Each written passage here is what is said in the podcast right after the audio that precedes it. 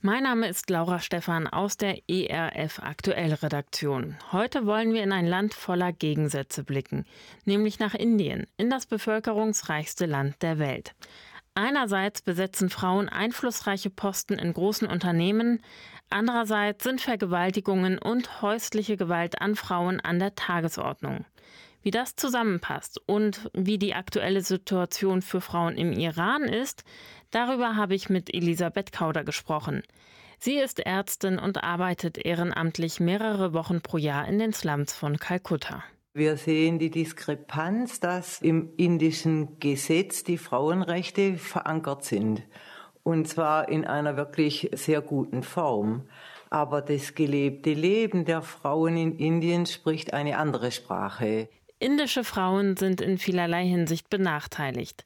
Neben dem, dass sie in ärmlichen Regionen einen schweren Zugang zu Bildung haben, dürfen sich viele Frauen ihren Ehemann selber nicht aussuchen. Sie werden verheiratet, und zwar bereits im Jugendalter. Der zukünftige Gatte wird dabei vor allem vom Vater der Tochter ausgesucht.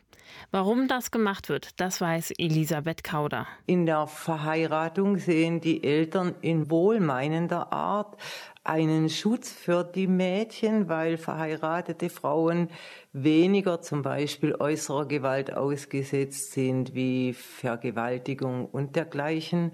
Und sie sind dann eben in die Sorge eines Ehemanns übergeben und müssen nicht mehr vom Vater geschützt werden. Durch die frühe Verheiratung soll die Tochter also geschützt werden. Doch das ist ein Trugschluss.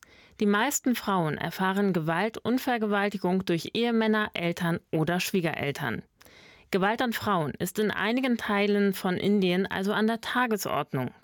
Doch die frühe Verheiratung birgt noch ein weiteres Risiko für die indische Frau dass eben junge Frauen, ich möchte fast schon sagen Mädchen, eben viel zu früh schwanger werden. In Indien bedeutet Schwangerschaft und Geburt das größte gesundheitliche Risiko, was einer Frau überhaupt passieren kann. Außerdem werden weibliche Föten bereits im Mutterleib abgetrieben, da die Geburt einer Tochter als Schande gilt.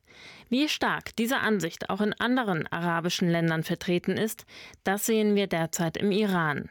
Dort gehen seit dem gewaltsamen Tod einer jungen Frau tausende Iraner und Iranerinnen auf die Straße.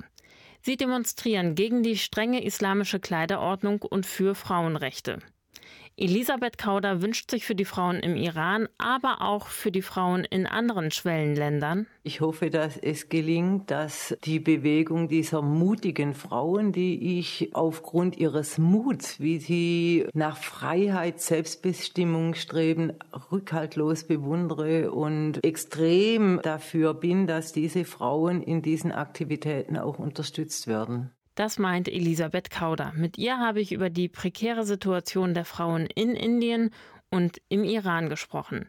Mein Name ist Laura Stephan aus der ERF Aktuell Redaktion und weitere Informationen sowie das vollständige Interview zu diesem Thema finden Sie auf erfplus.de.